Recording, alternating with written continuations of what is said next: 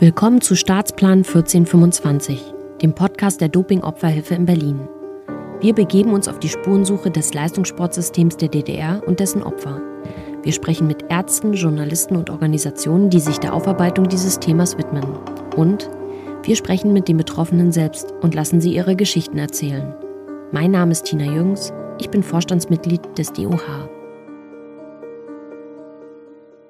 Als erstes muss ich dich natürlich fragen, liebe Gesine, wer bist du eigentlich für unsere Hörerinnen und Hörer? Ja, mein Name ist Gesine Tettenborn. Ich, mein Mädchenname ist Gesine Walter. Dann bin ich äh, 1962 in Weißenfels in Sachsen-Anhalt geboren. Und meine beiden Eltern waren Kunsthandweber mit eigenen Werkstätten wie war das mehr. Verhältnis zu deinen Eltern? Waren die auch sportbegeistert oder war es ein Thema zwischen euch? Nee, also meine Eltern waren eher kunstbegeistert. Die haben sich eher für Kunst und so interessiert. Also es ist, mein Vater ist ein einziges Mal zu einem Wettkampf gekommen, um mich zu trösten, dass wir nicht zur Olympia gefahren sind. Ansonsten ist von meinen Eltern also nie jemand bei irgendeinem Wettkampf gewesen. Aber wie bist du dann aus so einer Kunstfamilie dann in Sport gekommen? Ich hatte auch künstlerische Talente, muss man sagen. Ich mhm. habe auch mal Olympiade und sowas gewonnen und Mathe-Olympiade war ich gut, aber ich bin da immer nur bis zur Kreisebene gekommen. Da haben sie mich nicht weiter delegiert, eben wegen meinen Eltern, weil die selbstständig waren. Das waren ja Kapitalisten. Außer der Sport. Die haben mich weiter delegiert, weil die wollten dann doch auf dieses Talent nicht verzichten. Und ähm, da habe ich mich natürlich gefreut. Das äh, hatte ich dann auch schnell das Ziel, eben in der Welt herumzureisen, auf die, Sport, auf die Sportschule zu kommen und so. Und wo wurdest du denn, also entdeckt, sag ich mal, normalerweise gab es ja diese Sichtungen ne, in den mhm. unterschiedlichen Klassenstufen im Kindergarten und in der Schule mhm. und so. Wo hat man dich quasi gesichtet? Also dazu muss man sagen, Weißenfels, meine Geburtsstadt, die hatten drei Leichtathletikvereine. Die waren ja, die DDR war ja allgemein sehr sportbegeistert, ne? Das wurde ja auch sehr gefördert und von daher konnte man da den Trainern gar nicht entgehen. Wir hatten dann eben so diese typische Kinder- und Jugendspartakiade. Und da habe ich dann eben gleich in der ersten Klasse Weitsprung und 60 Meter gewonnen. Und dann wurde ich ins Trainingslager eingeladen. Und da meine Mutter hatte wenig Zeit, viele Kinder. Mhm. Und ich habe eh, fand immer so Lager, Pionierlager, gab es ja so viele Geschichten, tolle Geschichten erklärt. Und da bin ich dann eben in der ersten Klasse schon in mein erstes Trainingslager gefahren, nach Lützen war das damals. Und hat dir das Spaß gemacht? Ja, ich hatte schon ein bisschen Heimweh, aber äh, der Trainer, also die Trainer waren sehr nett, also die beiden, Herr Hein und, und Freund Connor. Ich war die Jüngste, die anderen Mädchen waren aber auch lieb. Wir haben dann, die haben abends im Bett immer Lieder gesungen erzählt und das fand ich natürlich total spannend. Wie gesagt, als ich da, da ich ein Scheidungskind war und meine Eltern wenig Zeit hatten, ich war gewohnt, mit Gleichaltrigen umzugehen und mir da so meinen Platz zu erkämpfen, sag mal mal. Das heißt, du bist so sechs, sieben und bist dann sozusagen in so einer Trainingsgruppe drin, muss ich mir das so vorstellen?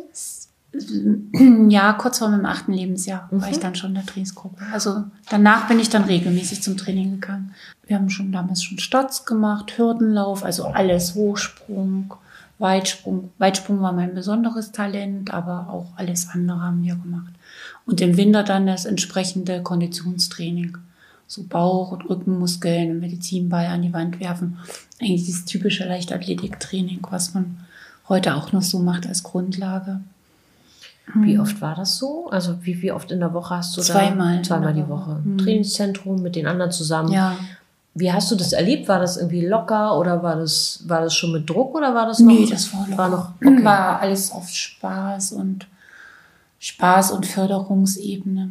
Also und das war meins. Also das war meins dann, ja, die Leichtathletik und das Training auch so in der Klasse, wenn die dann geraucht haben und so, haben die gesagt, nee, Gesine, du darfst nicht rauchen, du bist ja so Sportlerin und so. Äh, es war ganz okay alles, ne? Wie viele Geschwister hattest du, wenn du sagst, ihr wart viele zu Hause? Ja, fünf. Vier, also wir waren fünf. Mhm. Also ich habe bei meiner Mutter noch vier Geschwister und bei meinem Vater noch eine Schwester. Und deine anderen Geschwister, sind die auch im Sport dann aktiv gewesen oder warst du da die Einzige, die da Ein, sehr... ein, ein jüngerer Bruder von mir ist immer mit zum Training gegangen. Okay. Aber er war nicht so ein großes Talent halt. Ne? Also ich stelle mir das jetzt so vor, Mhm. äh, du gehst da zweimal in der Woche zum Training, es macht dir Spaß, es ist locker, Ja. du triffst auch andere Jugendliche sozusagen und du fühlst dich da aufgehoben, kann man das sagen? Ja, ja. Okay. Es wurde so ein Teil meiner Identität und meiner Träume eben auch. Ne? Die Nachbarn hatten uns mich dann schon immer mal eingeladen bei der Olympiade und haben gesagt, hier komm, kannst du Olympia, Olympia gucken. Weil, weil die wussten ja, dass ich schon sportlich sehr erfolgreich war und so. Ne? Habe ich ja 72 die Olympiade in München habe ich gesehen bei unseren Nachbarn und 76 die Olympiade dann auch im Fernsehen. Und was hat das ausgelöst? Hast du gedacht, ah, das möchte ich auch? Ja, vor allen Dingen die Reisen, ne? Äh, München oder in Montreal. Wo liegt das? In Kanada. Boah, die können da hin und f- fliegen die mit dem Flugzeug und so. Also ich habe dann schon als Kind so Bilder von fremden Ländern über mein Bett gehängt und so. Das war so ein richtiger Traum, der mich begeistert hat. Und an welcher Stelle fing das dann an? Oder wie muss ich mir das vorstellen? Du warst im Trainingszentrum und der normale Verlauf war ja, ne? du wurdest delegiert und kamst auf die KJS. Nee, so einfach oder? war das nicht. Ich, Okay. ich, ich wo- musste dann zum Test nach Halle Mhm. und die haben mich aber abgelehnt aus kaderpolitischen Gründen, weil ich zu viel Westverwandtschaft hatte. Mein Vater, seine Eltern waren drüben und auch zwei seiner Geschwister. Und wie gesagt, meine Eltern haben beide in der gleichen Stadt gewohnt. Und da hatten die kaderpolitische Einwände vom Halle Weißenfels. Und das hat man dir so direkt mitgeteilt oder wie hast du davon erfahren? Ja, ich glaube schon. Ich glaube schon, die haben gesagt, das geht nicht wegen deiner Westverwandtschaft einfach so. Wie alt warst du da? Da war ich so sechste Klasse. Sechste Klasse, siebte Klasse kamen ja die Leichtathleten regulär auf die KJS. Ja. Mhm. Das muss eine Enttäuschung gewesen sein? Ja, teils, teils. Ich habe mich dann damit abgefunden und dachte, okay, dann studiere ich eben an Burg Giebichenstein äh, Kunst, also so Industrieformgestalter. Ich war wirklich auch sehr, sehr gut in der Schule. Dann mache ich das eben. Das ist auch cool, mache ich eben das so. Ne? Und dann ist aber unsere Familie unerwartet nach Thüringen gezogen, meine Mutter. Ihr Lebensgefährte hat da gelebt. Da sagte dann schon ein Weißenfelser Trainer zu mir, na, vielleicht hast du ja da Glück mit der Sportschule. Mhm. Und tatsächlich, da bin ich dann an einem, bei einem Wettkampf in Suhl, bin ich da, also ich bin ziemlich weit gesprungen. Ich weiß jetzt nicht mehr genau. Ich habe einen, ich habe einen Zeitungsartikel da, da könnte ich es noch mal vorlesen, wie weit ich gesprungen bin. Und da sagte der äh, Cheftrainer, die hatten ja überall einen Bezirkstrainer und so eine, oh, das müssen sie einen Meter runter korrigieren. Und ich stand daneben und sage, nee, nee, das bin ich echt gesprungen. Und er sagt, ja, wieso kenne ich dich nicht? Ich sage, ja, wir sind vor vier Wochen hierher gezogen. Und dann hat er gesagt, sofort nach Erfurt auf die Sport, auf, zum Test, auf die Sportschule. Ne? Das heißt, du hast noch einen Test gemacht und, Und da, haben sie bin ich dann gesagt, sofort äh, angenommen worden. Das war dann in der neunten Klasse aber erst. Und da schien das ja mit deinem Vater und der Verwandtschaft kein Thema mehr zu sein. Nee, weil das war ein anderer Bezirk und mein Vater wohnte in einem anderen Bezirk und ja, dann, meine Mutter wusste ja, dass ich auch auf die Sportschule will. Die hat dann gesagt, ach, die Gesine hat eigentlich ganz wenig Kontakt und so, ne? Und dann bin ich eben dann auf die Sportschule gekommen. Und du hast dich gefreut? Ja, klar. Ich war hochmotiviert, also ich war regelrecht dankbar. Ich denke, deswegen bin ich auch dann so schnell abgegangen, an die, weil ich habe wirklich jeden Tag mich gefreut, dass ich trainieren konnte, dass ich dort war, das alles versucht so zu machen, was die einem gelernt haben. Ich hatte dann drei Trainer an der Sportschule. Erstmal so einen allgemeinen Jugendtrainer, die die Sprint, Langsprint, Kurzsprint, Hürdensprint, das war erstmal so eine Basis. Das war eine relativ große Trainingsgruppe. Und da hat man eben auch, habe ich erstmal viel gelernt, so Gymnastikübungen. Wir hatten ja so Gymnastikpläne und kennst du ja. Tempoläufe, Sprint ABC. Ja, deswegen war ich dann eigentlich auch eine ganz gute Übungsleiterin in Baden-Württemberg, weil ich das, mir das alles so Spaß gemacht hat, hatte. Ne? Dann eben, wie zieht man sich an, dass man im Winter nicht krank wird, Mütze immer auf und so weiter. Ne? Wiegen. Ich war damals zu dünn. ich musste abends noch extra Puddingsuppe und sowas essen, damit ich überhaupt mal ein bisschen in die Pötte komme. Ermüdungsbad und so weiter. Und ja, ähm, dann in der, oh, was war das, zehnten Klasse bin ich dann zu meinem Trainer Eberhard König gekommen. Und da war, der hat sich dann erstmal ziemlich viel Zeit für mich genommen und hat mir so Start, Lauftechnik und so beigebracht. Und da ähm, bin ich dann ruckzuck in die Olympiamannschaft gelandet. Ne? Wow, das geht aber jetzt sehr schnell. Das Also ging ganz schnell, ja. Von, von was für einem Zeitraum reden wir? Von Beginn sozusagen der Sportschule bis zu dieser Ja. Qualifikation? Ja, also in der neunten Klasse, das war im Februar 1978, bin ich auf die Sportschule gekommen und bin dann schon 79, bin ich dann schon ähm, bei der Jugend mitgelaufen. Und in der, in der Hallensaison 79, 80 war ich dann schon DDR-Juniorenmeisterin im Sprint. Wow. Ne? Und da bin ich dann zum Herrn König gekommen. Und dann habe ich die Erfurter Erwachsenensprinterin im Frühjahrstraining habe ich die schon geknackt. Da habe ich die schon abgezogen bei den Starts. Ne? Und dann ähm, bin ich halt also gleich als Jüngste, als Ersatzläuferin in die, in die Nationalmannschaft gekommen. Sehr beeindruckend. Jetzt der Unterschied ne, zwischen Mhm. dem Trainingszentrum, wo du angefangen hast, und dann jetzt auf der Sportschule. Also was ich jetzt so höre, ist, es gab eine viel größere Professionalität, was Ja, so Technik klar. und Know-how betrifft. Ja, ja. Wie war die Stimmung sozusagen im Training? War das, wie, war das auch noch so familiär und so mit Spaß an der Freude oder gab es da eine andere Form von Umgang auch mit Leistungsdruck und Vorgaben und sowas alles? Also äh, zu der Zeit habe ich Leistungsdruck noch nicht empfunden. Mhm. Aber äh, natürlich hat sich dann das Verhalten sozusagen der Sportkameraden untereinander verändert. Ne? Manche mussten, also meine Freundin musste, dann- ist dann runtergegangen von der Sportschule oder die, die ich dann überholt haben, die waren natürlich auch nicht so begeistert davon und so. Da hatte mein Trainer, hatte ich noch ein gutes Verhältnis zu meinem Trainer. Und war die, das, das sozusagen dieses, wie soll ich das sagen, die Dynamik zwischen euch, jetzt auch, wenn wir gerade, wenn wir nachher später Mhm. über Staffel reden und so, wie war das? Wart ihr da Konkurrenten? Wart ihr Team? Wie hast du das empfunden? Ähm, ich bin dann ja mit, mit meinen späteren Staffelkolleginnen Dagmar Rübsam und Sabine Busch in einer Klasse gewesen. Also wir waren zu dritt in der Klasse, Abiturklasse. Und das war insofern erstmal unproblematisch, weil ich Kurzsprinter war und die beiden waren Langsprinterinnen. Da war das erstmal nicht so problematisch. Ich habe die 100, 200 Meter gemacht und die haben die 400 Meter gemacht. Und äh, das hat sich dann aber erst verändert, als mich mein Trainer dann auch die 400 Meter hat trainieren lassen, weil er dachte halt, könnte ich auch so schnell mich entwickeln, wie ich dann über einen Kurzsprint mich entwickelt habe. Da hat sich dann vieles dann halt verändert, weil ich ja dann in ihre Sphäre mit rein bin sozusagen. Ne? Ähm, ja, Was hat sich da verändert?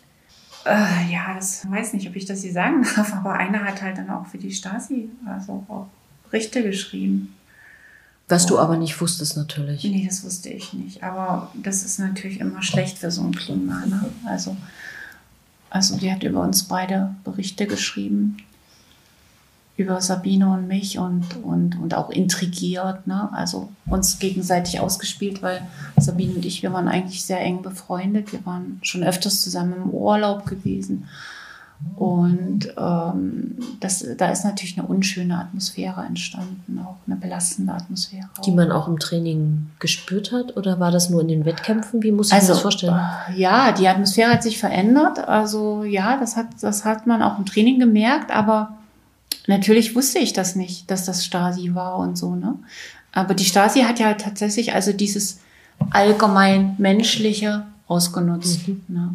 Die haben ja einfach nur, wenn da so gewisse Rivalitäten waren oder, oder einer hat ja vielleicht ein bisschen Minderwertigkeitsgefühle, weil die Leistungsentwicklung nicht so war. Das, das haben die alles eiskalt ausgenutzt. Ne?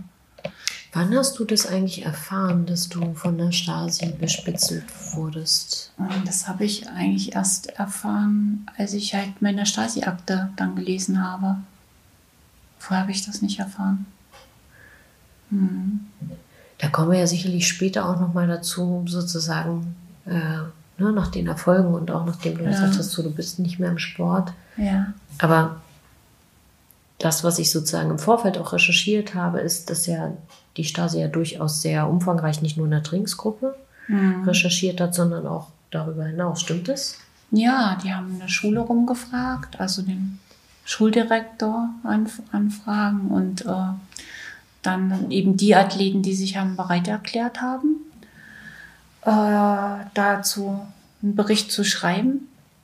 Ich muss sagen, dass aber nur eine, eine direkt an mir war. Die anderen haben dann eben ihren Ehepartner gefragt oder ich schätze auch meinen Trainer. Also eine, eine hat zum Beispiel, das war ganz skurril, eine Berichtschreiberin hat einen Bericht geschrieben, die hat mich wirklich vier Jahre nicht gesprochen.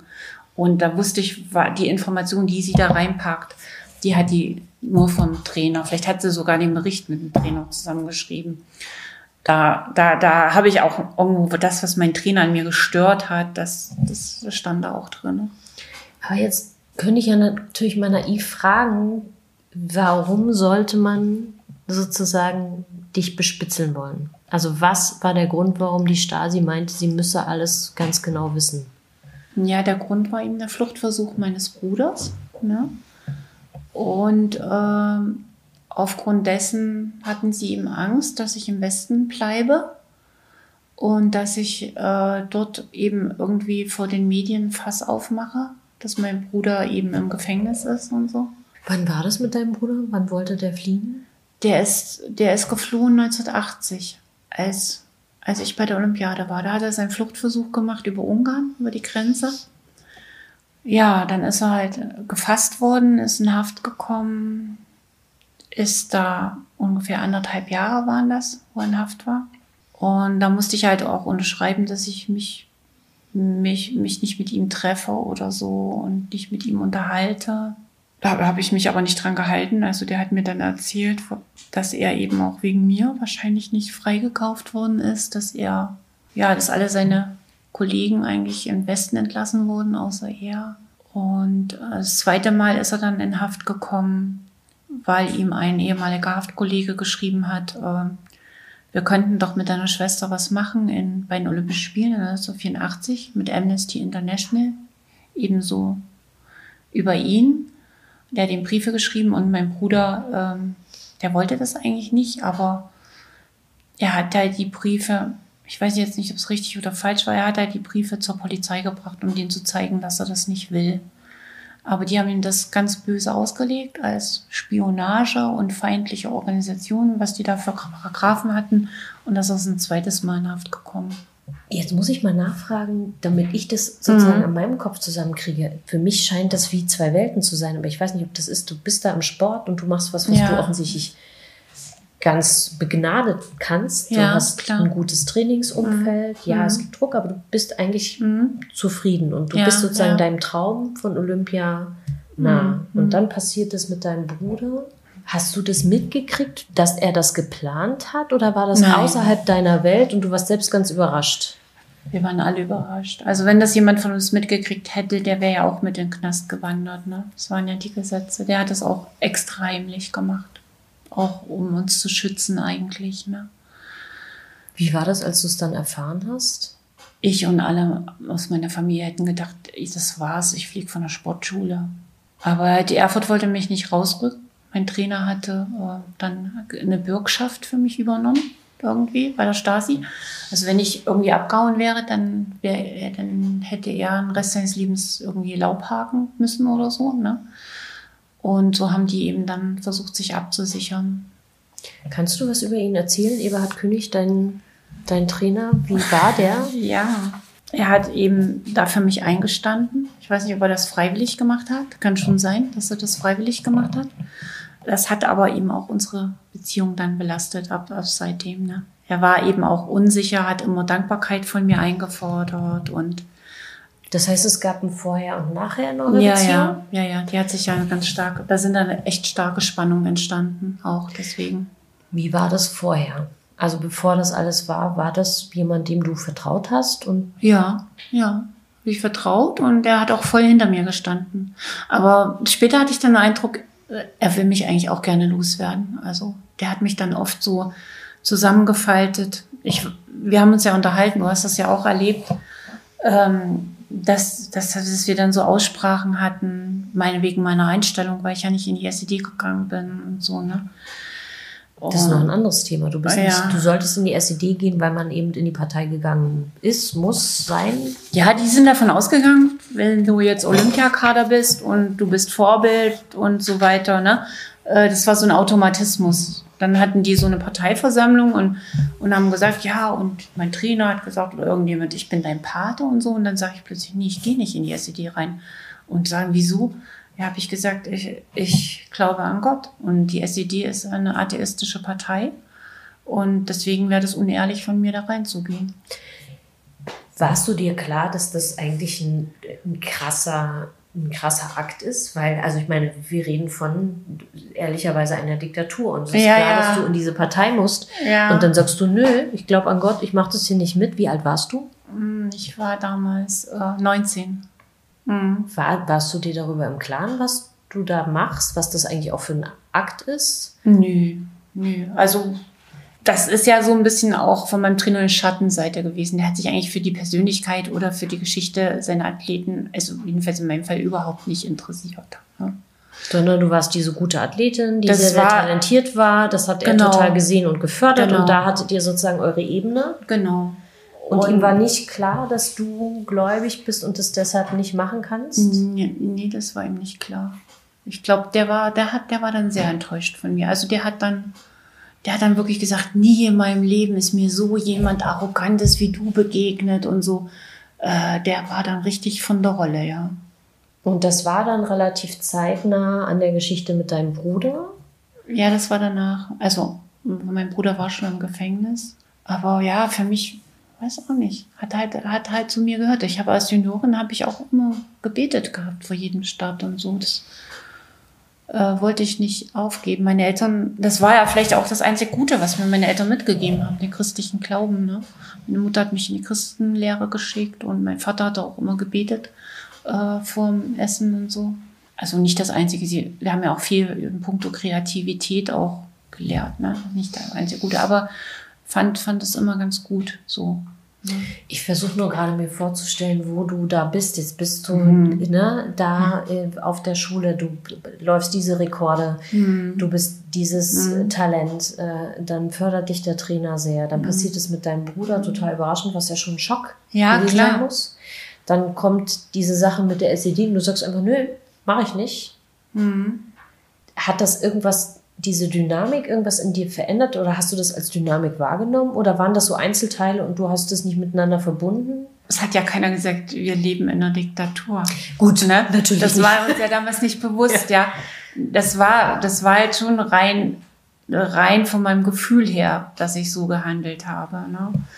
Hm, Man muss halt auch dazu sagen, meine Mutter war auch in der SED und die war aber ausgetreten. Auch aus dem Grund, ne? Und das wusste ich und, und die hatte noch gesagt, ja, du wirst wahrscheinlich nicht drum rumkommen, da einzutreten. Ich habe gesagt, nee, ich will da aber nicht rein. dem Moment war es mir auch alles egal. Also es, bei mir gab es immer so immer so eine Deadline, wo mir dann auch alles egal war. Wieso schmeißt du mich eben runter? Ich habe noch andere Talente, ich brauche den Sport nicht.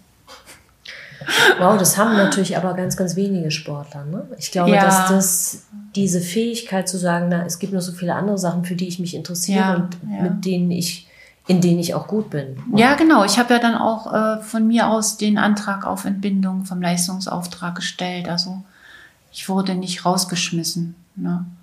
Ich habe das von mir aus gestellt. Aber das war wann? Weil vorher bist du ja noch diesen sehr berühmten Staffel-Weltrekord gelaufen. Bin eigentlich zwei Weltrekorde gelaufen. Kannst du uns mal sozusagen auf diese, so auf so eine Zeitlinie bringen, wo was passiert ist? Ja, also genau 1980 war ich Ersatzläuferin für die 4x100 Meter Staffel in Moskau bei den Olympischen Spielen. Die haben ja dann auch die Goldmedaille geholt. Marlies Gör, Bärbel Wöckel, Ingrid Auswald und Romy Müller. Und äh, da war ich, also musste ich da immer gucken, falls da was ist, dass ich da einspringen kann. 1981 war ich dann richtig schon Staffelmitglied. Da bin ich dann erst die dritte Position gelaufen, also zwischen Bärbel Wöckel und Marlies Gör. Und zwar haben wir da den Europacup gewonnen in Zagreb und den Weltcup in Rom. Und 1982 hatte ich dann schon die ersten Einzelerfolge. Da bin ich dann äh, eine Jahreswel Hallenjahresweltbestzeit über 400 Meter gelaufen und einen Hallenweltrekord über 200 Meter. Und hatte dann bei den Europameisterschaften Einzelstarts über 100 und 200 Meter. Bin ich über 100 Meter bin ich Fünfte geworden, über 200 Meter Vierte und war Stadtläuferin in der 400 Meter Staffel. Und da haben wir dann eben wieder die Goldmedaille geholt und dann kam ein Verletzungsjahr. Dann habe ich mich ein bisschen übernommen im Training. Ich war, wie gesagt, sehr ehrgeizig und hatte ich einen Ermüdungsbruch. Und dann im 1984 sind wir dann eben diesen Weltrekord gelaufen. Mein Trainer wollte mich wegen dieser schwierigen Konstellation eben in beiden Staffeln fit machen, in der 4x100 Meter Staffel und in der 4x400 Meter Staffel. Und in dem Fall war ich, da habe ich mich dann für die 4x400 Meter Staffel äh, qualifiziert, bin ich die Olympianorm gelaufen, weil wir sind ja dann nicht nach Los Angeles gefahren oder geflogen, weil da hat ja alles boykottiert. Also der ganze Ostblock hatte ja die Olympischen Spiele boykottiert.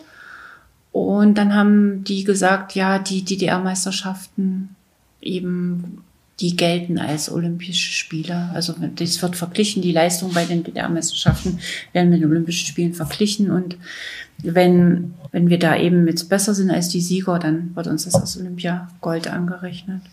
Und da sind wir eben dann diesen Staffel-Weltrekord gelaufen. Ich war, glaube ich, die Schritt, Schrittschnellste mit ein, 51,10 oder sowas bin ich gelaufen. Ja, so mit den Dreh, die haben ja so mitgestoppt. Und Marita Koch ist damals schon also diesen Weltrekord gelaufen in der Staffel, den sie dann ein Jahr später nochmal als Einzelläuferin gelaufen ist. Wie ja. war das? Wie hast du das empfunden? Das muss ja, also ne, wenn du mir erzählst, mhm. dass du so viel trainiert hast und dass du ja. total ehrgeizig warst, ja. hast du das bewusst wahrgenommen? Also das Ganze 1984 war eigentlich schon so ein bisschen ein Jahr, wo ich eigentlich nicht mehr so richtig volle Bulle da war. Weil ich hatte schon also 83 versucht, schwanger zu werden, als mir das mein Bruder erzählt hatte. Das hatte nicht geklappt. Na, ordentlicher DDR-Sportler wie du bist, machst du dann eben dein, dein neuen Olympia, das Olympiajahr dann nochmal fertig und sagst, naja, du machst es halt nächstes Jahr dann im Sommer, versuchst du nochmal schwanger zu werden. Ja, und ähm, das, das hat sich so ergeben. In der Hallensaison war ich eigentlich 84 gar nicht so berauschend und ähm, dann sind wir aber in sehr viele Trainingslager gefahren, in, nach Kuba und Mexiko und da hat es mich dann wieder gerappt. Da bin ich dann, hab ich, bin ich dann immer besser geworden.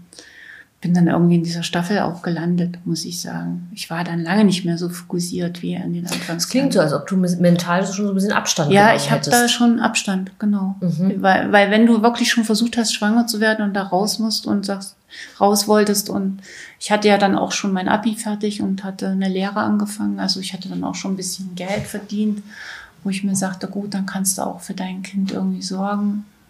Und ich hat ja auch meine Mutter als, als äh, doppelten Boden, sagen wir mal, als Netz, weil, weil ich habe das extra so abgestimmt, dass ich eben Näherin werde. Ich habe zwar Abi mit eins gemacht, aber ich habe Näherin gelernt, damit ich dann eben für mein Kind da sein kann, damit ich eben zu Hause dann bleiben kann, äh, zu Hause nähen kann. So. Das hat dann auch alles ganz gut geklappt mit meiner Mutter. Das heißt, du hattest eigentlich neben dem Sport schon deine andere ja nicht Parallelwelt, das klingt so, als wäre es verboten. Ja, nee, nee, doch, ich habe da so eine langsam so, so wie so eine Drehbühne hinten aufgebaut, dass ich da rauskomme und dass ich da irgendwie elegant rauskomme, dass ich da wirklich die Kurve kriege. Und, aber war das bewusst? Ähm, ja, das war, also das war nicht bewusst, aber ich war ja zu der Zeit bei einem Psychologen, mhm. der auch mit, also mit, Unbe mit dem Unbewussten zusammengearbeitet hat und äh, und da haben wir so meine Probleme besprochen, die ich auch hatte damals und das hat sich so dann ergeben. Also der hat mir, mir beigebracht, so ein bisschen auf meine Gefühle zu hören und, und so ein bisschen da Wege zu suchen. Also aber wie bist du da rangekommen? Weil für mich klingt es sehr außergewöhnlich. Ja, das war wieder. Dass man sich einen Psychologen, das war ja nicht verbreitet damals. Nee, nee, meine Tante, äh, die war Katechetin bei der evangelischen Kirche. Und die, die war bei dem. Und die hat zu mir gesagt, Gesine, du ziehst dich immer tiefer in dein Schneckenhaus zurück und irgendwas ist mit dir, geh doch da mal hin und du hast es doch auch gerade nicht leicht und so. Und da bin ich zu ihm hingegangen und ja. Und das hat dir geholfen? Ja, der hat mir sehr geholfen. Und das heißt, du hast dadurch die Stärke gefunden, ob bewusst oder unbewusst, dir sozusagen ein zweites Standbein, ein anderes ja, Leben genau, neben dem Sport zu genau, bauen. Genau, gerade mit der Näherei und ich habe auch im Trainingslager viel gestrickt und so. Dann habe ich mich, ja, ich habe kurz vor meinem Weltrekord, vor unserem 400, habe ich schon meinen ersten Auftrag gekriegt für eine Steppjacke. Und da habe ich mich schon gefreut, dachte, oh, ne. Ich habe dann meine Klamotten selber genäht und äh, ja. Und dann kam dieser Erfolg. Wann mhm. hast du dann gesagt, so ich trete sozusagen zurück. Wie war das? Mm, das war nicht so einfach, weil ich hatte ja schon mal den angeboten, wo wir uns über Spritzen gestritten haben, mein Trainer und ich, weil ich keine Spritzen wollte, hat mein Trainer schon mal gesagt, ich kann die Athletin nicht weiter trainieren. Die weigert sich mit der Sportmedizin zusammenzuarbeiten. Und äh, da habe ich gesagt, gut, dann höre ich auf dann höre ich auf. Und dann hat eben der Clubchef gesagt, nee, wir brauchen die Gesine wegen unserer Punkte auch. Ne? Der Turbine Erfurt hatte immer seine Punktzahl nicht geschafft. Ne? Naja, auf jeden Fall ähm, habe ich gemerkt, das ist nicht so leicht. Du kannst nicht einfach sagen, ich höre auf. Weil wir hatten ja einen Leistungsauftrag. Und wir mussten einen Antrag auf Entbindung vom Leistungsauftrag stellen. Dann hast du den Antrag gestellt. Wo ich schwanger war. Hm. Das heißt, du hast rausgefunden, du bist schwanger? Ja. Und dann hast du gesagt, so, das ist es?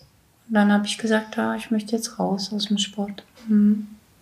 Wie wurde da reagiert von deinem Trainer und auch von den Funktionären?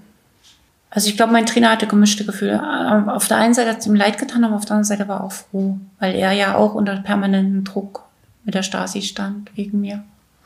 Und schwanger zu sein ist ja ein veritabler Grund. War absolut, war jetzt nichts klassenmäßig feindliches oder so, war in der DDR ja auch gewollt, dass die, dass die Frauen Kinder kriegen. Ne? Das heißt, man hat diesem Antrag stattgegeben, ja, muss ich genau. mir das so vorstellen? Ja. Und dann bist du da. Also das war dann so, ich habe den Antrag gestellt und kurz darauf wurde mein Bruder entlassen in die BAD. Und dann haben sie gesagt, aufgrund der Entlassung des Bruders in die BAD wird jetzt dem Antrag zugestimmt. Ja, es war alles so hochbürokratisch. Es, es, es klingt alles auch wahnsinnig verworren und also. Ja, na. Was, was konntest du das überschauen? Weil das hat ja Dimension, das mit deinem Bruder und dann ist da noch die Stasi Nein. und dann willst du nicht in die SED eintreten. Das klingt für mich wie ein Roman.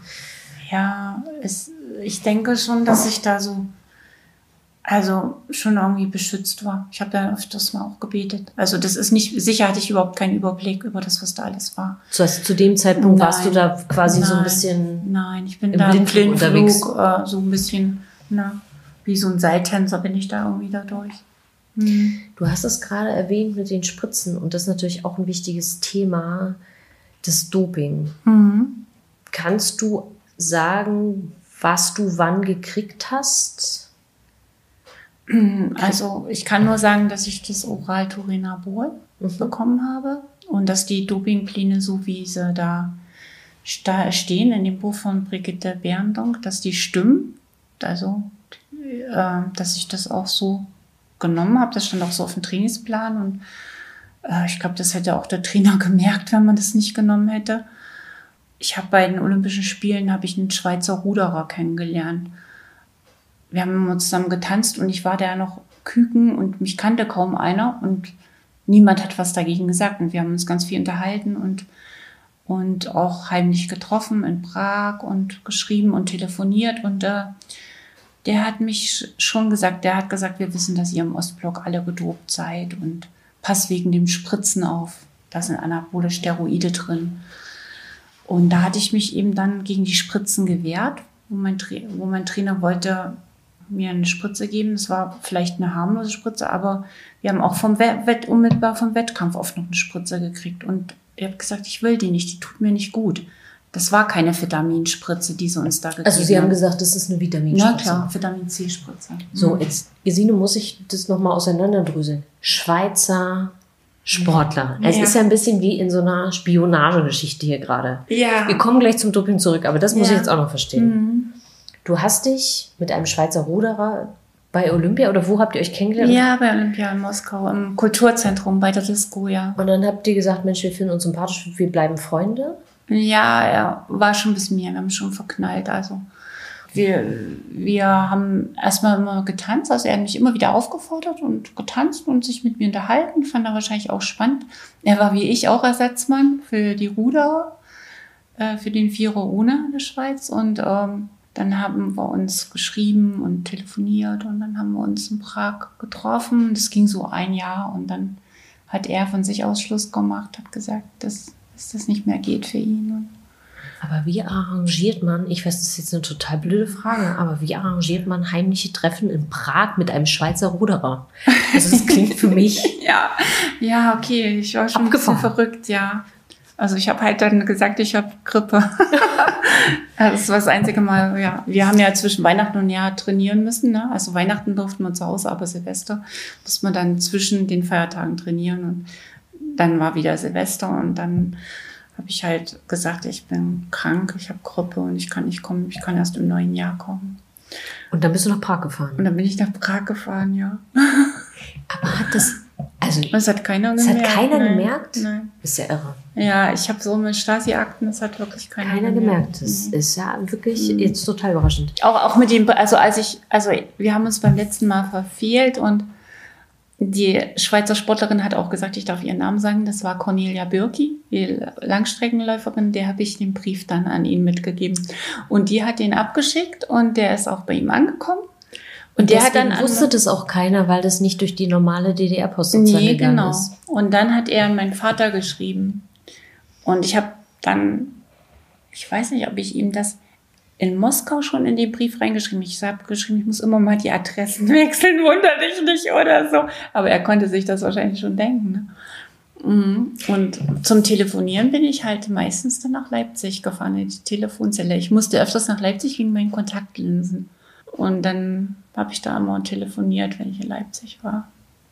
Das in sich ist ja schon wieder also eine eigene Geschichte.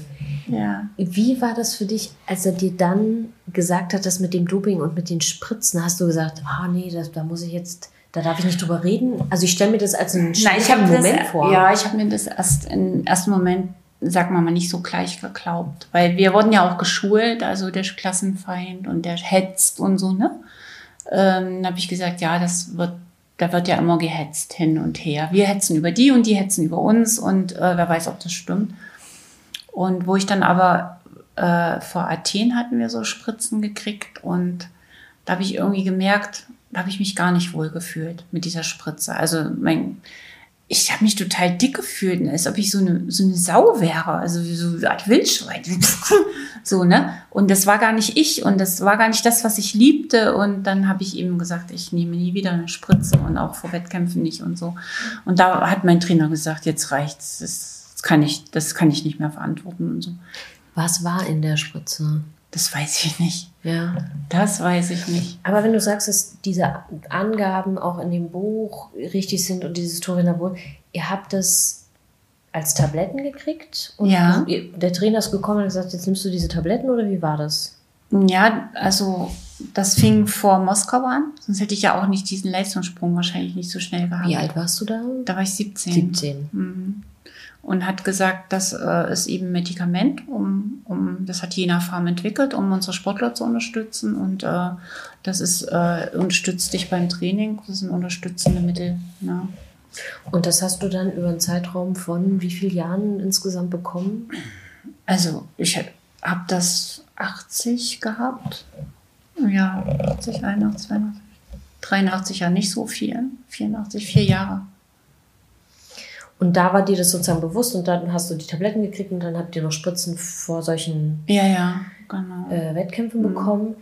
Hattest du den Eindruck, dass man vorher auch schon irgendwas verabreicht hat über Getränke oder Lebensmittel oder irgendwie sowas oder bei anderen Untersuchungen? Oder war das wirklich so, wo du sagst, nee, da hat es eigentlich wirklich angefangen? Nee, da hat es angefangen. Okay. Hm, da hat es angefangen. Wir haben zwar auch mit dem Dünn Vital, ich hatte das gelesen, das haben wir auch gekriegt. Mhm.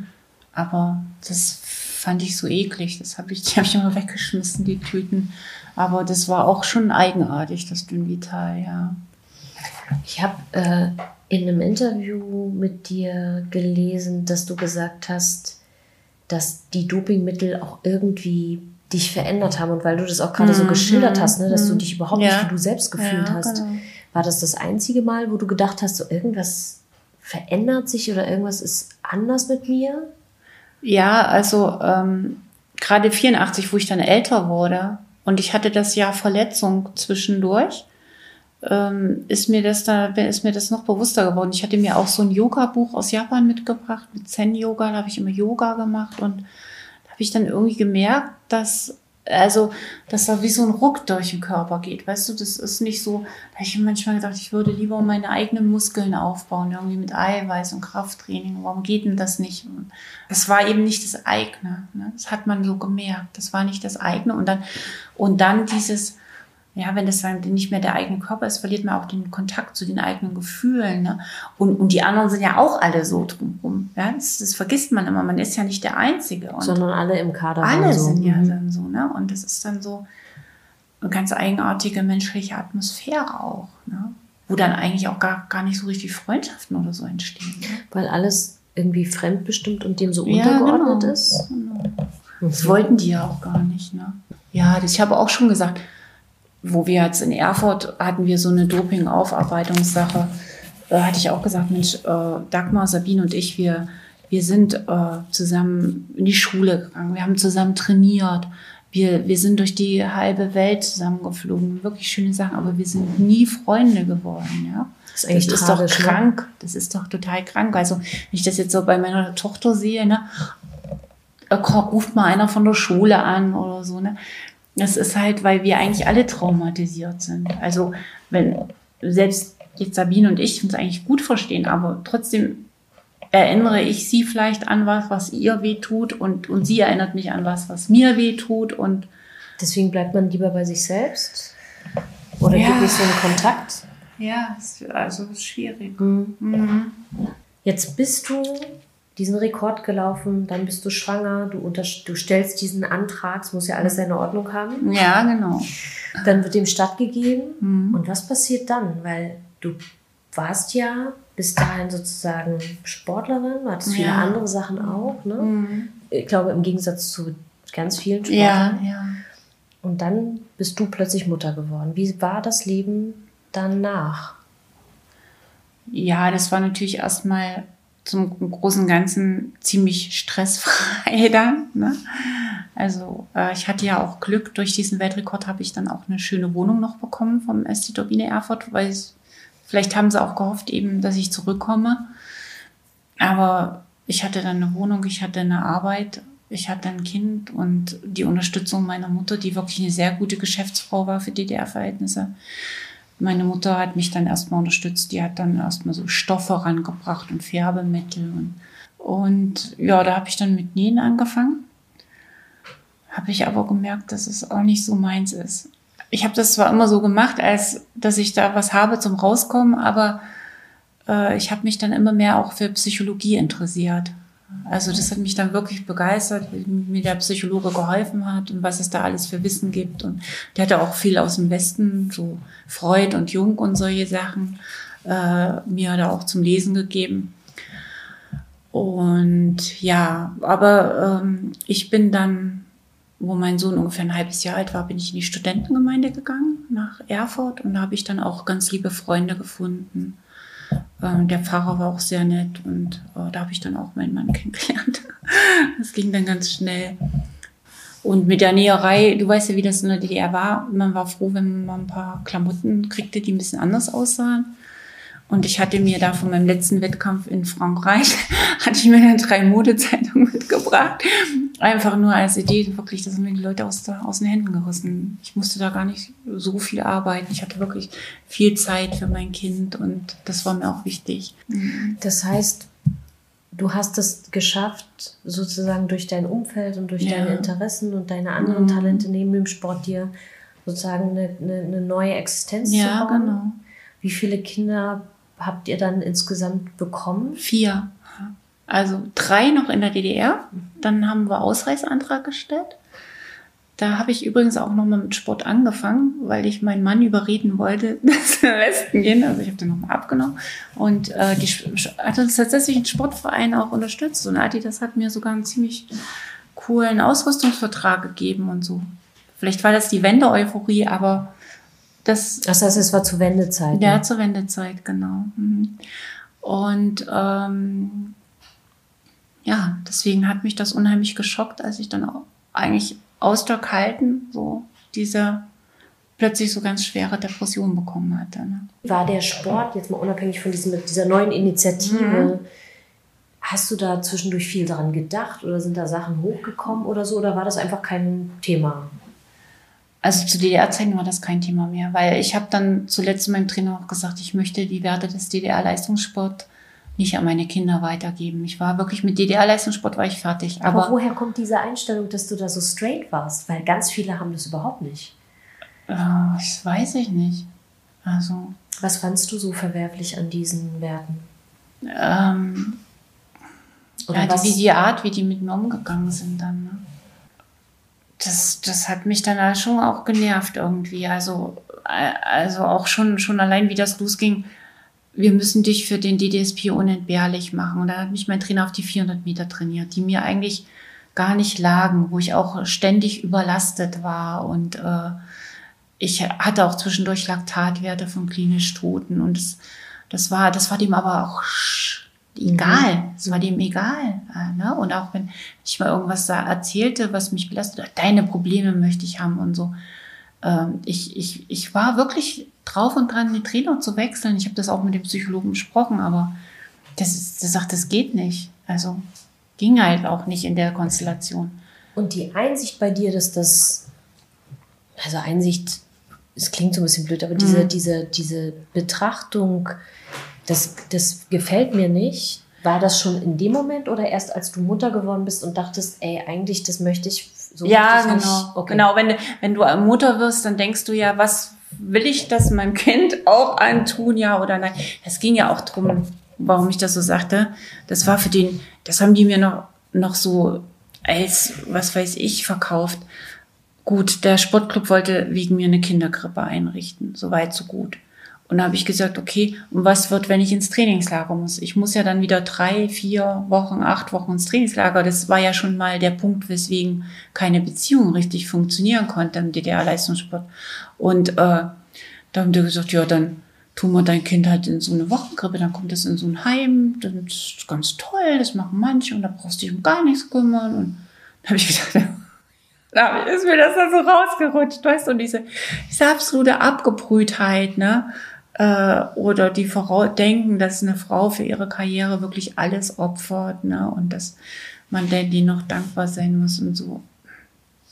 Und das heißt, mit bis dahin hat das aber so keine Rolle gespielt. Ihr seid umgezogen und dann war lange Zeit alles gut. Ja. Ja. Mhm. Und wann und dann sagst du, kam plötzlich. Ja, wie gesagt, ich wollte meinen Kindern, also auch mit dem psychologischen Wissen, was ich wusste und aus meiner eigenen Lebenserfahrung, ich wollte unbedingt, dass die eine glückliche Kindheit haben, erstmal als Basis. Ne? Und äh, das war für mich wichtig und deswegen war ich da, was in Baden-Württemberg sowieso üblich war, zu Hause geblieben und habe nur immer mal auf 400 Euro Basis, 400 Mark waren das ja damals ge gejobbt und oder habe mal was Ehrenamtliches gemacht und ähm, dann kam das plötzlich. Also vielleicht hing es auch mit diesem, dass es anfing schon mit diesem Stasi-Gedöns da, dieser, diese Stasi-Akte. Wie hast du in der Zeit bekommen? Ja, 97, genau. Da habe ich die wieder weggeschmissen, aber da habe ich die erstmal verbrannt, dann wurde es aber auch nicht besser, es wurde immer schlimmer. Dann habe ich mir die wiedergeholt, dachte ich, vielleicht habe ich gedacht, brauchst du noch mal irgendwas, um was nachzuweisen, habe ich sie mir wiedergeholt ähm, ja, das ist äh, ziemlich plötzlich gekommen. Das heißt, 97 warst du das erste Mal damit konfrontiert, mhm. was passiert ist. Mhm. Kann ich mir vorstellen, dass man das, das nicht gleich, also dass es erstmal ein Schock ist. Ja, ja. Und dass man aber auch Zeit das irgendwie zu ver braucht, das zu verarbeiten. Ja, ist, ja. Und, ja. Da, und da kommen wir jetzt ins Gespräch. Das ist ja der Punkt, der wegen dem Doping geschädigt ist. Diese emotionale Verarbeitung. Ne? Was viel zu wenig berücksichtigt wird. wenn du jetzt ein Problem hast und ich bin dann, ich bin dann nicht mehr weitergekommen. Dann kam diese Vergangenheit und ich konnte das emotional nicht verarbeiten. Erst mit diesen vielen Hilfestellungen jetzt, was überhaupt los ist, wie der, wie der Dopingschaden jetzt bei mir exakt äh, liegt, eben in dieser kognitiven Störung, dass, dass ich das nicht richtig emotional verarbeiten kann oder dass es mir sehr, sehr schwer fällt, und in dem Punkt, dass äh, Traumata auch da sind. Ich habe dir das erzählt, es hört sich alles ganz witzig und tough an, ne? Aber, Aber da verträgt man ja auch viel. Ja. Ne? Aber wie hast du, das klingt jetzt nämlich so, mhm. als hättest du dann mit einem Punkt dieses Wissen gehabt, was, was, was dir passiert ist oder wie das nee, funktioniert? Nee, das habe ich mir erst angeeignet. Ich wusste gar nichts. Also ich wusste gerade mal, wie Trauma geschrieben wird und sagt, gut, das haben irgendwelche US-Soldaten, die in Vietnam waren, aber ich hätte nie gedacht, dass das mal für mich in Frage kommt, so ein Thema. Ne? Das heißt, du hast dich auf den Weg gemacht, um dich zu belesen und das rauszufinden, ja. hast dir psychologische Hilfe gesucht. Ja. Und, und vorher war 97 das erste Mal konfrontiert damit mhm. sein und mhm. dann hat das in dir gegärt, so, das Wissen oder wie muss ich mir das nee, vorstellen? Das, wenn du also ja, das war dann schon ganz schlimm. Also ich wollte mich echt umbringen, weil äh, ich hatte richtig Angst vor dem, was da in meinem Inneren ist. Ich wusste nicht, was, da, was ist da los, was ist in mir. Ähm, alle Probleme, die ich bis jetzt hatte, sind von außen an mich herangetragen und jetzt ist was in mir ein Problem. Und äh, da musste ich da erstmal ziemlich lange, ziemlich starke äh, Psychopharmaka nehmen. Und war ich, irgendwann war ich mir dann hundertprozentig sicher, dass ich auch Doping geschädigt bin. Da habe ich mich dann auch streichen lassen. Das war dann 2010. Da kommen wir gleich dazu. Mhm. Ähm, ich würde gerne wissen, wie man, wie du das geschafft hast, diese Bewältigung hinzukriegen. Ja, also wenn also, du sagst, ja, ja, das ist ja mhm. genau das, was sozusagen quasi gehemmt war oder was, ja. was so komplex war, dass du gesagt hast, alleine kriege ich das, ich weiß gar nicht mehr jetzt, ja. wie ich mir selbst helfen soll. Wie hast du es denn dann geschafft? Weil das ist ja ein Prozess von mhm. mehreren Jahren, oder? Ja, auf alle Fälle auf alle Fälle. Also, ähm, ich habe dir erzählt, dass ich damals bei dem Psychologen war. Das war so meine Blaupause. Da wusste ich, da habe ich auch einige Kindheitserlebnisse, unschöne Kindheitserlebnisse mit ihm aufgearbeitet. Und äh, da wusste ich, wie sowas funktioniert, Aufarbeitung. Und vor allen Dingen auch, dass es Sinn macht. Viele zweifeln ja, sagen, ach, was soll ich mich jetzt mit dem ganzen Quark beschäftigen und ich versinke ja nur im Trübsal oder so weil ich konnte mir trotz dieser wirklich schwierigen Familienverhältnisse, aus denen ich komme, eine sehr schöne Familie aufbauen, weil ich mir das alles bewusst gemacht hatte und, und, und aufgearbeitet hatte. Und da wusste ich, das macht auf alle Fälle Sinn. Und auch wenn die jetzt erst mal ein paar Tage durchflänzt, ja, und äh, sonst was, es wird danach, es gibt irgendwann Licht am Ende des Tunnels. Ne? Ja, so war es dann eben dann schon, dass ich nach acht Jahren, wo ich mich dann habe streichen lassen, konnte ich dann nach acht Jahren die Psychopharmaka absetzen. Das war für mich schon mal ein ganz großer Gewinn. Und dann haben sich ja doch einige interessiert. Da habe ich 2010 mit Schreiben angefangen. Und da habe ich dann gemerkt, dass ich wirklich traumatisiert bin. Also mir kann jemand erzählen, sonst was, weil das erste Jahr ging ganz locker flockig, 1980 zum Schreiben. Und aber 1981 ging auch noch, aber wo es dann mit 1982 anfing, da, dann war ich total durcheinander. Da dachte ich, was schreibst du jetzt? Oder wie schreibst du? Ja, Blackout und, oder dass mir das ganz arg weh tat, überhaupt nur darüber nachzudenken. Das tat mir seelisch unglaublich weh und so, ne? Und ja, da habe ich mich dann so langsam da so ein bisschen rangetastet, ne? Das heißt, es war quasi eine Kombination von deiner Erfahrung sozusagen aus der mhm. Vergangenheit, mhm. wahrscheinlich auch eine Form von Resilienz dadurch, ja, ne? weil ja, du auch klar. Dir auch immer neben dem Sport diese andere. Welt gebaut ja. hattest, ja. ja. ganz bewusst auch. Mhm. Psychologische Hilfe, mhm. ähm, Psychopharmaka mhm. sozusagen, die dir vielleicht auch Stabilität auf alle Fälle. Recherchen darüber, was passiert ist? Hat das auch eine Rolle gespielt, also zu verstehen, wie es eigentlich organisiert war? Oder hatte das für deinen Heilungsprozess keine wirklich große Auswirkung? Doch, doch, auf alle Fälle. Ja, eben dieses Buch von Jutta Braun und solche historischen Sachen, dass man erstmal sieht, ja, man steht nicht alleine da mit dem Schicksal. Und, ähm, und obwohl es eben auch individuell ist und jeder anders damit umgeht, ist ja auch jedem sein Recht. Oder eben jetzt dieses Staatsdoping in der DDR, eine Einführung von Anne Drescher, das war auch eine ganz, ganz große Hilfe für mich. Ja, und was, ich mir alle Filme zu dem Thema angeguckt im Internet, ne? Einzelkämpfer und äh, auch Kraftakt und solche Filme, ne? Wo, wo eben dann auch Sachen gesagt wird, da sage ich, ja gut, das kenne ich auch von mir. Du hast diesen Rekord streichen lassen, mhm. 2010. Mhm. Was, woher kam dieser, dieser Wunsch danach? Ja, eigentlich auch aus meinem Glauben heraus. Weil irgendwann ist mir dann auch bewusst geworden, dass es ja schon auch Betrug ist. Ne? Und es ist mir auch wirklich nicht leicht gefallen. Ich habe wirklich, muss ich echt sagen, auch wenn das kitschig klingt, ich habe mich hier gekniet und habe unter Tränen und Kraft gebetet, dass ich das schaffe. Weil ich war schon auch mega stolz auf meine Erfolge. War das ein Prozess von wie lange? Also ich kann mir nicht vorstellen, du wachst plötzlich nachts auf und sagst, das muss ich jetzt streichen lassen, sondern es muss dich doch, wie du das jetzt auch so beschreibst. Na, ich war nie, also in den Jahren, seit ich mit Sport aufgehört habe, nie ein Mensch der Öffentlichkeit gewesen. Also ich habe mich in, sehr stark ins Privatleben zurückgezogen und von daher habe ich mich da auch nicht so engagiert. Ich dachte, gut, die streichen irgendwann mal alle DDR-Rekorde, weil ist ja jetzt logisch, ist ja alles bewiesen und so. Und dann kam ja das auch mit dem Internet immer mehr auf, mit dem Wikipedia. Und dann sagte mein Sohn so zu mir, Mama, da will ich auch mal drin stehen und so. Das war zum Beispiel ein Punkt, da habe ich gesagt, na, hm, sollte dann schon drin auch stehen, dass das eben gedobter Rekord ist und so, ne? Oder dass ich mich habe streichen lassen und so. Das habe ich mir dann so richtig vorgestellt. Das steht dann auch irgendwann so ein Sternchen, wie bei Ines Geibel, da habe ich mir das so richtig vorgenommen ne? und habe das dann in Angriff genommen. Und eben, wie gesagt, mein Glaube war da, war, war, waren viele so Hinweise überall. Jetzt mach das mal. Ist langsam Zeit. Ne? Hat das für dich was verändert? Also dieser Akt des Streichens, hat das bei dir auch nochmal oder wie du das empfindest, irgendwas verändert? Oder war es erst eher so, dass es eine Abbildung dessen war, was vorher an Veränderungen passiert ist? Ja, das war ein Ergebnis, okay. aber es war auch wieder ein neuer Anfang, weil ich hätte wirklich nicht gedacht, dass es irgendwo jemanden interessiert. Hätte ich echt nicht gedacht. Weil ich war jahrelang wirklich nur ein Privatmensch, Hausfrau, Mutter, mal ab und zu Übungsleiter im Minijob, ne? Äh, wirklich das hat mich schon sehr überrascht. Ne? Und dann kamen ja auch noch zwei Filmteams vom MDR.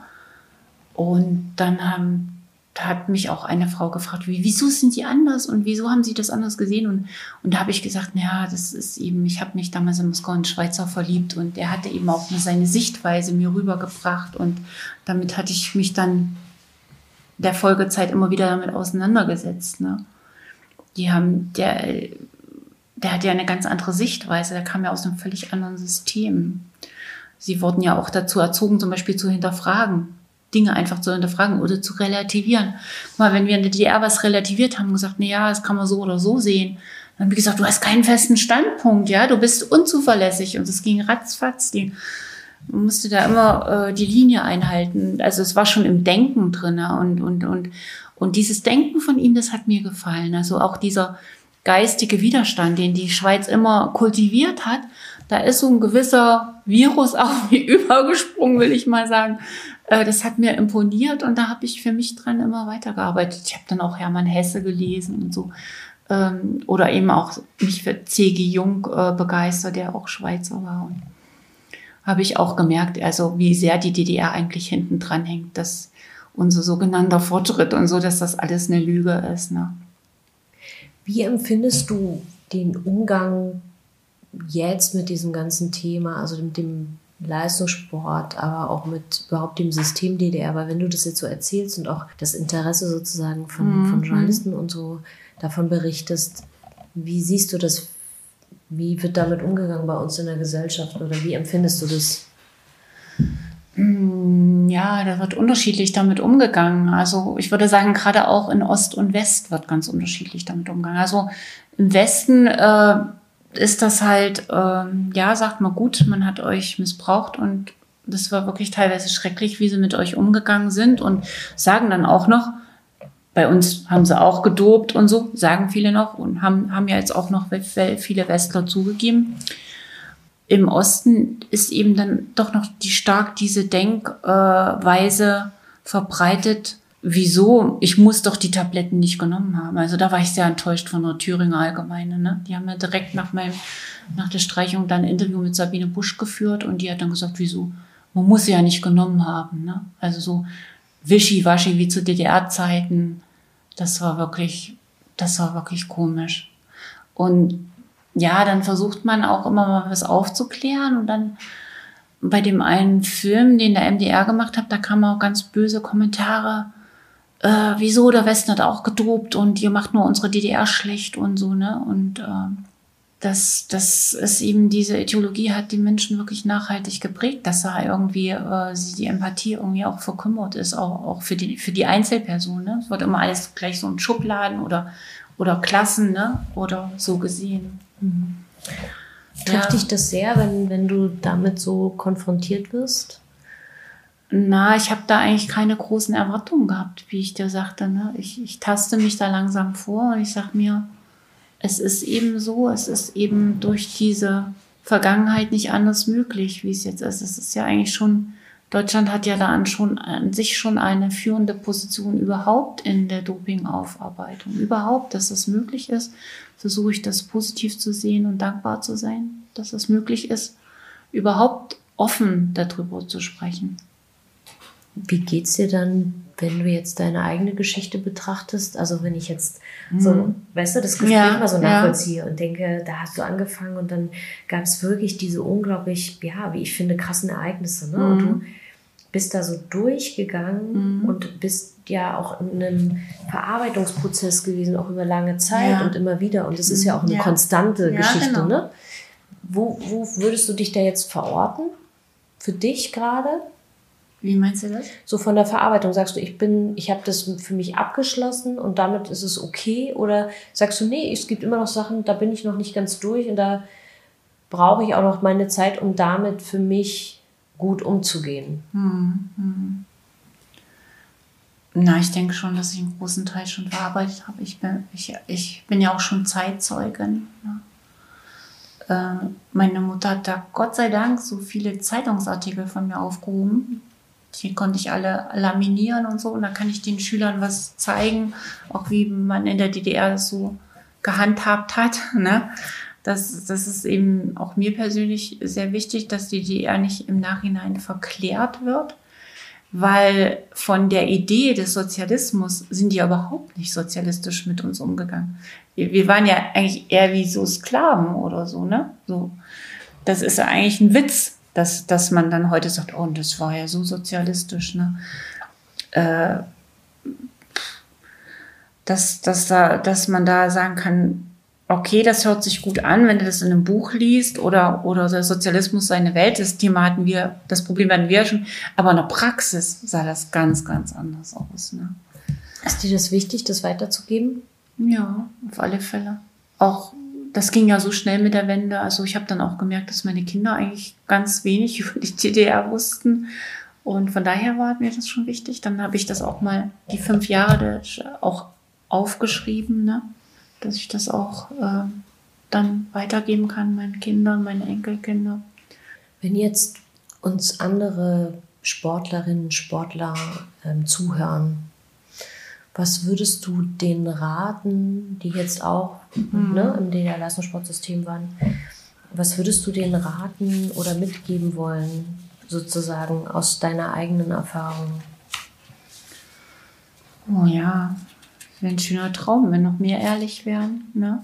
Würde vieles einfacher werden. Sicher für sie, für sie selber vielleicht nicht ganz einfach.